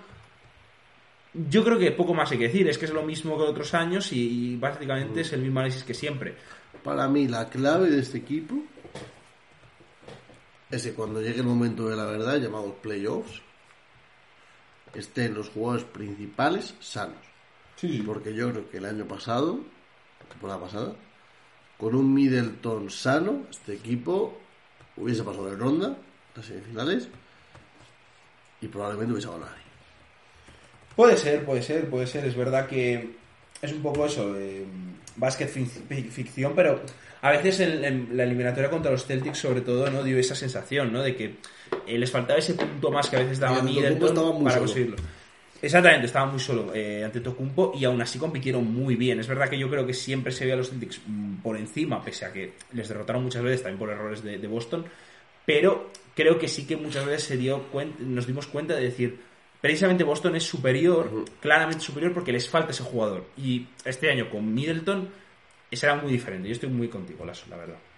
A ver, yo estos Bucks, en la clave, como ha dicho Pablo antes, es que lleguen sanos al final de temporada. Sobre todo el nombre de Chris Middleton, que el año pasado ya no acabó los playoffs, y hay que ver si este año se recupera y vuelve a un buen nivel, porque es un jugador que se vio el año pasado que es clave en esta franquicia. Con Middleton ganaba un anillo, sin Middleton no fueron capaces de meterse siquiera en las eh, finales de conferencia. Y luego eh, ha llegado un jugador como Eh, Joe Ingles, que bueno, va a apostar un poco del banquillo. También Bueno, tenemos. pero Joey es que llega sin piernas, o sea, Bueno. llega... Pero bueno, pues es una Llega muy lesionado. interesante en algunos momentos. Sí, sí, pero sí. Mi- evidentemente. mi- mi- el- mira, mira, Pablo, rol de Joe Wingers se los doy. Bueno, El equipo va a ser un poco Agitado todo, eh, Drew Holiday, Antetokounmpo, Grayson Allen, que va a ser creo que titular, al menos hasta que vuelva Middleton. Y luego también me sorprende este inicio de temporada ver también el rol de Jevon Carter, un jugador que salió de los Suns sin demasiado éxito, llegó a estos Bucks en los que tampoco jugó demasiado en la primera temporada y en la segunda de momento es titular en ese 5 inicial. Los ratos que vaya a jugar en los partidos importantes, eh, su, su papel principal es intentar que se note lo menos posible. a mí me gusta mucho Jevon Carter. Soy la única persona que probablemente diga esto, pero me gusta mucho. A mí no me gusta demasiado, pero bueno, puedo hacer bien. Yo repito, y creo que es un halago, creo que los pocos minutos que se juega, no se nota que el equipo está jugando con uno menos. Bueno, en fin. Y No, bueno, no, no, no. dejando al No un lado eh, refiero que, que no le hace ningún, ningún agujero al equipo. Sí, no, no. eh, este comentario al final, yo creo que estos, estos Bucks tienen un techo muy alto, que es el anillo, y el suelo tampoco es muy, muy bajo. Es un No. equipo que garantiza estar segundo, mínimo. tercero, mínimo. Y mínimo en series de conferencia. y en conferencia su playoff tiene que estar también bastante arriba. Y lo único que duda nos puede generar es lo que pase con Middleton, lo que ya hemos dicho que es un jugador muy importante. Y luego, aparte, el banquillo sí genera más dudas, porque está Univaca, está Ingles, está Matthews, Uy, Portis. Portis. Pero no es un banquillo que genere demasiados puntos, no hay un líder, no todo lo claro en este banquillo. Yo, Mario, te juro, lo de los banquillos, no- eh, vemos banquillos diferentes. Puede ser. Yo soy yo, lo tengo claro. Es lo bueno de la que este seamos mo- tres, porque cada uno lo en Pero- este podcast es que vemos A ver, a ver, Pablo, a Pablo, mi pregunta es, ¿tú ves a, Mi- a Millán Jiménez en el banquillo? si no lo ves, no es un buen banquillo. joder. Deja a Millán Jiménez, por favor. tú, deja tú- tú ves ahí a Víctor Claver en el banquillo. No, Pues no está, hombre. Bueno, eh, los Bucks, equipo que va a estar peleando por el anillo, creo que son candidatos a, a conseguirlo, pero va a depender mucho de lo que aporte Middleton cuando se recupere y luego sobre todo de el nivel que veamos del banquillo, que ya digo que a mí no me convence demasiado, pero que si lo juntas con un buen quinto titular, creo que es un banquillo que puede aportar mucho, porque al final va a verse influencia. Me refiero en el sentido de que si hay un buen quinto titular, No, no, perdón, perdón. No, no era lo que estabas diciendo, es que Ah. tienes puesto el glorioso Pelicans Hornets y estoy flipando con la defensa que acaban de hacer los Hornets a un triple aspirante solo de. McCollum, ¿La defensa o la defensa? No, y sobre todo, algo, perdón, eh, pero en este impasse siguen teniendo una minutada tremenda Mason Plumlee, al cual no sé qué quieren desarrollar, pero bueno, sigue, vale. perdón. Decía eh, que yo creo que estos Bucks, si tienen que necesitar del banquillo 40, 50 minutos por partido, porque el 5 inicial no aporta mucho, A tienen ver, problemas. perdón. Si esperan 20, 30 puntos, ahí creo que va mucho mejor. porque es- Porque es un maquillado ya. pero, pero bueno, es un banquillo que yo creo que este banquillo lo puede aportar. Al final hay jugadores que tienen puntos. Pero es verdad que no son jugadores para tirar del carro si el equipo eh, del 5 inicial no, no funciona. Tengo un par de datos. Lo primero, nadie se piensa que está siendo una humillación histórica, ¿vale? Va a 65-75. Y lo segundo, tan en la mitad del tercer cuarto y ha jugado 13 minutos. Ah, vale, es que siempre que veo está en el cancho. Pero bueno, me da igual. Mucho juega igualmente. Bueno, dicho De, de hecho, el pivo, suple- el pivo suplente, eh, Nicky Richards, ha jugado más que él. ¿Pero qué hace jugando Nick Richards? Bueno, en fin, aquí cada uno tiene sus problemas. No, es que es gastar un pick 10 para nada. Bueno, sigamos. Em, vamos al último equipo que nos queda, que son los gloriosos, el equipo del pueblo, el equipo del verdadero baloncesto, el lugar donde se inventó la pelota, el, equipo, equipo, sin, el equipo sin entrenador. el equipo de Bill Russell, el equipo donde se respetan a las empleadas. Porque si no te echan, lo cual está muy bien. Eh, que son los Boston Celtics, como dice David, sin se- entrenador. y- y el sin entrenador por culpa del entrenador. Es así, o sea, es- eh, no es que esté sin entrenador por culpa del equipo, realmente eh, Udoka tuvo un comportamiento horrible, de hecho yo no sé por qué sigue ligado a la franquicia, Eh, debería ser expulsado directamente. co- Cosa que contrasta con una de arriba que nunca se subió de Bueno.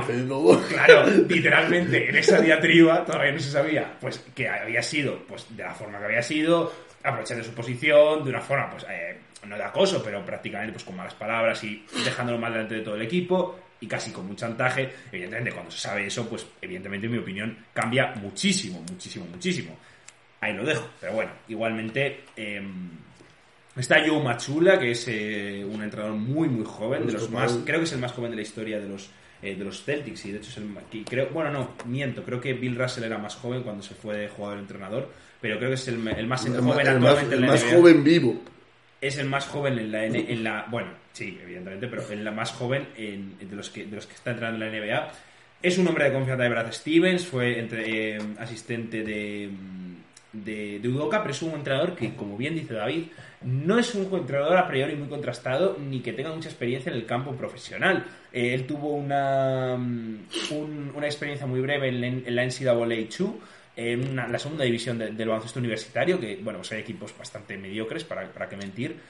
Pero sin embargo, bueno, ahí también. Y eh, hay, hay un exjugador del Zamarat que conozco. ah, vale, pues. Y luego, además, además de la, de la G League, eh, ha, ha estado en el equipo de, de Desarrollo de los, de los Celtics, creo que no como entrenador principal. Pero bueno, eh, también estuvo. Es verdad que es un entrenador que en los últimos años ha ganado enteros. También eh, fue finalista para el puesto de, de los eh, Utah Jazz una vez que se fue eh, Quinn Snyder. Por lo tanto, bueno, es interesante. Es interesante, desde luego. Em, así que bueno, em, eso por parte del entrenador. Sí. Em, Lasso, di algo si quieres y. No, a ver, yo los Celtics. No, no, que es que no sé si querías decir algo del entrenador en general. No, que yo tengo los Celtics. Ah, bueno, dilo y sí, luego. de. Ah, no, no, iba a decir simplemente un poco pues, las cosas que han pasado y luego si quieres hablas. O sea, me refiero, eh, seguimos con, con el quinteto de, de toda la vida. eh, de la temporada De pasada. toda, de toda la vida. Havlicek. De temporada, exactamente, exactamente, Bill Russell, no. Eh, siguen con el quinteto. El del año pasado, ¿no? Eh, con Marcus Smart, con eh, Derrick White, eh, con Jason Tatum, Jalen Brown y, y bueno, eh, no va a estar, por desgracia, el, señor Robert Williams al principio porque se va a tratar bien de esa rodilla que forzó tanto en los playoffs. Esperemos que vuelva bien, no confío del todo, pero, em, pero bueno, yo creo que es un, es un, es un jugador eh, que, que pese a todo, yo creo que no va a echarse mucho de menos, como ya se mostró, porque Horford creo que puede suplir esa posición bien. Y con ese backcourt de eh, Smart y, y White, que me gustó mucho en el primer partido, eh, creo que se puede suplir bastante bien. Ahora, lo de Brogdon desde el banquillo. Habría que dar una vuelta. A mí me gusta más personalmente, aunque jugó muy bien Brogdon el otro día, pero me gustaba más, me gustaba más eh, White desde el banquillo que Brogdon. Solo es un partido, veremos en el futuro, pero eso por esa parte. Y luego en el banquillo tenemos un jugador que yo creo que este año hay que seguir mucho, que es Sandhauser. Que es verdad que es un jugador que a priori no va a jugar mucho, Es verdad que es muy pero malo. como pilla confianza, es un tirador muy bueno y yo creo que puede ser interesante. Ya digo, no sé muy bien eh, cuál es el rol que tendrá. Eh, jugó unos minutos el primer partido, pero es un muy buen tirador. El año pasado cuando jugó, que solía jugar minutos a la basura, eh, dejaba muy buenas sensaciones y sobre todo en la D-League, que me vi algún partido de él, me gustó mucho. Yo sinceramente es un jugador que confío bastante y que puede transformarse en un tirador bastante fiable. Y luego otro jugador que quería hablar es Noah Bonley. Jugador espectacular, a mí me encantaba en los Knicks. Creo que ha tenido una carrera bastante inferior a la que quizá de- eh, debería haber tenido. Es amigo de Mario, probablemente. Pero a mí me encanta, o sea, literalmente el rol que tuvo en el primer partido contra los Sixers fue tremendo, de completo perro de presa. Es un jugador que además tácticamente da muchas opciones, es un pivot bajo, pero a la vez muy, muy agresivo. Eh, de hecho, bueno, pues prácticamente es un asesino en serio.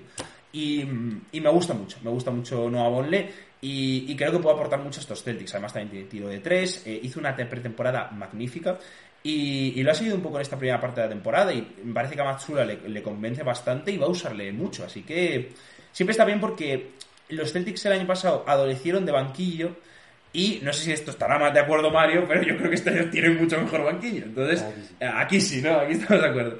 Eh, ya digo, lo de Brogdon veremos. Me quiere encajar más como titular que como suplente, aunque como suplente el otro día lo hizo muy bien. Eh, veremos cómo va yendo la cosa. Eh, Ah, bueno, y está Blake Griffin también. sí, a mí la única duda que me generan los Celtics es el tema del entrenador. A ver qué tal va. Pero, hombre, la gran ventaja tendría que entrenar. Yo creo que nos ponemos nosotros tres a entrenarlos y yo creo que funcionaría más o menos igual porque es un equipo jugado de memoria el año pasado. No ha habido prácticamente cambios significativos, más allá de que se ha ido Daniel Tais. Bueno, bueno, Sí, es, es el, es, es el mismo equipo. Se- se- o sea, los se- jugadores se- principales son lo Se mismo. le echará de menos. Eso, yo- es un equipo muy muy bien trabajado que se quedó muy cerca de ganar el anillo el año pasado, que jugó unos periodos muy buenos y una segunda parte de pretemporada prácticamente perfecta. Eh, iba a comentar lo de Noah Bolle porque la verdad es que no había sido la, la pretemporada en ningún equipo, no voy a engañar. Y me sorprendió verlo jugar también, la verdad. Le había perdido la pista hace bastante tiempo. Yo creo que le había perdido la pista en Charlo. Es que llegó, Eh, llegó, y- llegó a tirar casi un más de un 60% de triples en pretemporada. Y, y- y la verdad es que me ha sorprendido mucho, sobre todo porque yo pensaba que viendo la baja de Robert Williams, el pivot suplente iba a ser Blake Griffin. Yo creo que nos dicen hace siete años, Noah Bolle va a estar por otra rotación de Blake Griffin y nos reímos todos un buen rato. Sí, pero Eh, Griffin también lo hizo bien. a mí Brandon desde el banquillo sí me gusta, Sí. sí me gusta porque creo que además es el rol donde más ha cumplido. Pero bueno, se le puede dar todo revisable. Y nada, a seguir la línea del año anterior, pero incluso con más miembros, así que a ver qué tal les va. Es verdad que el revés de la lesión de gravedad de Galinari yo creo que fue duro para el principio de temporada, pero que se han hecho bastante bien. Vamos a ver cómo se sobrepasan a- al tema de inesperado, no pero justificable, de nuestro amigo Imi Udoka. Yo he de decir Bueno, que. amigo no, de nuestro enemigo. Bueno, enemigo enemigo. del podcast. Sí. Este Sí, podcast sí, sí. respeta los derechos de las mujeres. Exactamente. Eh, no, pero mira, yo lo de. O sea, tenía muchos nervios con los Celtics en el primer partido de la temporada. No me gustaron mucho, es decir, los Celtics. No es que me encantó. Los, creo que los Sixers hicieron mucho por perder. Pero me gustaron algunas cosas que hizo, que hizo Matsula, algunos ajustes. Me gustó mucho cómo defendió en Bid. me gustó mucho cómo usó a Bonle. Me gustó mucho también eh, lo bien repartidos que estaban eh, Brogdon y White. Creo que cada uno encontró su rol muy bien. Eh, pese a que yo creo que sean intercambiables, pero lo hicieron muy bien. Marcus Smart le vi muy, muy, muy, muy, muy comedido. Extremadamente, incluso comedido en ataque, casi ni tiró. Bueno, Eh, el flopping del año ya. el bueno, primer- eso, la primera pero, pero me refiero, le vi muy centrado en labores defensivas y dejando mucho eh, balón en ataque, y eso también me gustó mucho, en valores de, de White o de, o, de, o de Brogdon. Y por último, algo que me relajó mucho, ya digo, era sobre todo el ataque. La defensa es mejorable, pero yo en este tipo Es defensivamente parte de puede estar bien. Pero eh, ofensivamente estaba preocupado, porque digo, aquí es donde yo creo que cambió más el chip también eh, Udoka y se supo mejor eh, encontrar un equilibrio entre los, entre los Jays y el resto del equipo. Y sinceramente me relajó mucho el primer partido. Creo que Jalen Brown no tuvo un buen partido, pero aún así eh, me gustó mucho cómo repartió el, eh, los, dos, em, los dos el balón. Se veía que eh, Tatum tenía sus momentos y, y Brown también, pero no en un juego de turnos, sino más a la hora de llevar el balón, a la hora de pasar, pero siempre con un juego colectivo que al final podía acabar en ellos. Sinceramente, me gustó mucho y es de mis... Vamos, no estoy tan preocupado como antes y ya digo, lo del entrenador creo que es eh, sostenible a largo plazo. Evidentemente, igual en los playoffs no, pero bueno, recordemos que Udoka también era entrenador de primer año, aunque evidentemente con una experiencia muchísimo mayor que, que el año pasado, cosa que, que este Joe Matsula. Así que bueno, eso. Vamos con, si os parece... bueno, eh, perdón, es verdad. un de habla, estos Celtics. Sí. A ver, eh, es un equipo que mejora respecto al año pasado, sobre todo con esa entrada de Brogdon, que le va a permitir al equipo ir un jugador, un generador más desde el banquillo, sobre todo un director, como el caso de Brogdon, que también tiene una gran capacidad defensiva y que sabe lo que es liderar a un equipo. Bueno, no lo hizo muy bien en los en los backs, pero bueno, es una jugada que lo puede hacer muy bien en esa posición. Y luego eh, también eh, creo que es importante la entrada de jugadores como Grant Williams, que queda un poquito delante más, de Peyton Pritchard y de jugadores eh, como Galinari, que veremos cuando se recupere qué nivel aporta, pero que es un buen anotador desde el banquillo.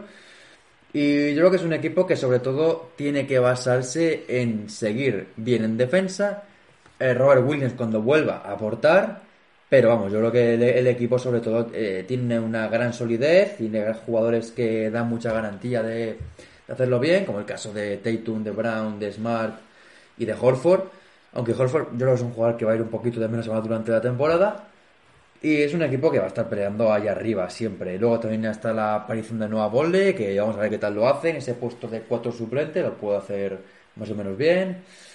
Y bueno, vamos a, a esperar qué pasa con estos Celtics, que lo normal es que, como digo, estén en primero, segundo, tercero de la conferencia este, tienen muy buena pinta. Si se meten vez en las finales de la NBA tampoco sería para mí una sorpresa. No, Pero eh, es verdad que este año tiene un poquito más de mimbres, sobre todo a nivel de dirección desde el banquillo con la entrada de, de Brogdon, pero va a depender también mucho de lo que aporten jugadores que la temporada pasada fueron claves en ese playoff, como Derrick White, eh, Peyton Pritchard o Grant Williams, que tienen que ser jugadores que den un poquito más adelante y que den ese nivel del playoff a nivel ya toda la temporada, aportando desde el primer, primer momento a- al equipo. Exactamente, vamos con, para terminar ya el podcast con eh, la sorpresa, la decepción y el campeón de la conferencia eh, este eh, para cada uno, rápidamente. Eh, vamos con la sorpresa, que empiece mal. Pues para mí, obviamente, meter a los Knicks como sorpresa. Bueno. Y como campeón, No, no, no, primero... Ah, sorpresa. o sea, sorpresa, los Knicks, las... Pistons. sí. Y yo los Hawks. Aunque no sé si son sorpresa, pero para mí... Para mí sí. son gran cosa. Pues Hawks. Decepción. Yo digo los Sixers, pero porque no confío nada en ellos, aunque creo que van a... eh, Aunque, dicho esto, ganarán el anillo probablemente. Yo no puedo decepcionarme por un equipo al que no espero nada, como son los Nets. Entonces me voy a poner a los Nets aquí. Y voy a poner Pacers. a los Heat. A mí no, no sé, no me convencen demasiado. Eh, Lasso, aquí tenemos... De aquí va a salir un campeón. Chicago. Sixer Heat o Bulls. Chicago Bulls. Vale. Bueno, pues Sixer o, o esto Bulls probablemente pues sean la sorpresa de la temporada. Eh, campeón. De conferencia. Sí, que... Sí, ah, empieza Pero- con- Campeón de conferencia en playoff. O, o No, no, no, o en playoff, en playoff, en playoff. En playoff. Sí, sí, sí. O sea, o sea, Campeón, Campeón de conferencia. finalista de la NBA. Yo lo tengo más o menos. Por el este. Milwaukee Bucks. Boston Celtics. Y Milwaukee Bucks. Bien. Y voy a decirlo ya. Campeón. Milwaukee Bucks. Depende del equipo que Y yo, y, yo, y yo voy a decirlo ya, campeón Boston Celtics. Lo digo Y, completamente en serio. y yo te digo completamente en serio que si no Milwaukee Bucks para mí en puesto. Sí, Somos sí, los sí. primeros. Yo, así, yo, yo creo que este año. Yo creo que este año los Celtics tienen muchas herramientas para, para ganar el anillo. Cuando el año pasado no tenían nada, en enero se quería destruir el equipo. Y, y creo que este es el año. Yo, yo Este estoy, es el yo año, estoy de acuerdo con Pablo, pero es que los Bucks tienen un monstruo que viene a ver. Por supuesto, por supuesto, por supuesto. Pero bueno, veremos. Mario. final es muy largo y hay muchas lesiones también. Bucks, has dicho sí. Sí, eh. Bucks. Mario también es. Bucks, Bucks también. Eh, Mario, es, es que todo lo que. Tú sabes que todo lo que sea un equipo que a mí me guste. Bueno, dio campeón de la Euroliga al Barça, evidentemente para el contragafe máximo. Pero bueno, aquí cada uno tiene sus problemas. Bueno, Hay que decir, se, se comentará más en el podcast del martes, pero Pablo y yo podríamos comprobar que Mario es madridista. sí, no, Eh, y también pues habría que comprobar, habría que comprobar otra cosa. Más un poco y Ojo. va a tocar traernos el Madrid. No, hay que comprobar sobre todo que van a ganar el anillo los Sixers, ¿vale? Porque es el equipo que hemos metido contender que nadie ha dicho campeón y que además yo le he puesto en decepción. Así que enhorabuena a Joel Embiid y James Harden por conseguir su primer anillo eh, Pues de la a mí me NBA. gustaría mucho que Joel Embiid por fin ganase algo. Bueno, pues yo para mí no, pero bueno, cada uno tiene sus problemas. Eh, dicho esto, eh, amor y felicidad, eh, mañana tendréis otro podcast. No, ha sido, no ha sido muy largo este. no, tan solo una hora y media. Un hora y media. Sí, una hora y veintisiete. Se me ha hecho corto. Vamos a seguir hablando. Vamos a seguir hablando un rato más, exactamente. Vamos a, vamos a hablar de, de, de, de la- de- de cómo se hacen los espaguetis. Bueno, nada, es bueno. Em, simplemente decir que mañana vamos a tener otro podcast sobre, sobre lo mismo, pero en el caso de la conferencia oeste. Y allí, en teoría, si no es muy largo, bueno, lo cual probablemente sea, em, pero ya quedará más largo aún, em, pues daremos también los premios de la NBA. Nuestros premios particulares. Y eh, seguidnos en TikTok. Sí, por supuesto. Hemos su- subido otro. Otro, exactamente, Y- con nuestra visita al Wizzing Center, eh, para ver el Olympiacos Real Madrid. que Bueno, el Real algunos disfrutaron más que otros. Exactamente, vamos a dejarlo. Eh, no vamos a especificar quién disfrutó más, No. Eh, aunque la gente lo puede suponer. Así que además, vídeo funcionó bastante bien. Sí, ahí estamos. Estamos contentos. Estamos contentos. Dicho esto, muchas gracias a todos por escucharnos. eh, magníficos. eh, espero que os haya gustado muchísimo. Y nada, eh, otro magnífico podcast de previa. Esta es la no previa de la conferencia oeste. Mañana, perdón, Este, este, este, este. mañana llegará la no previa de la conferencia oeste. Muchas gracias por escucharnos y adiós.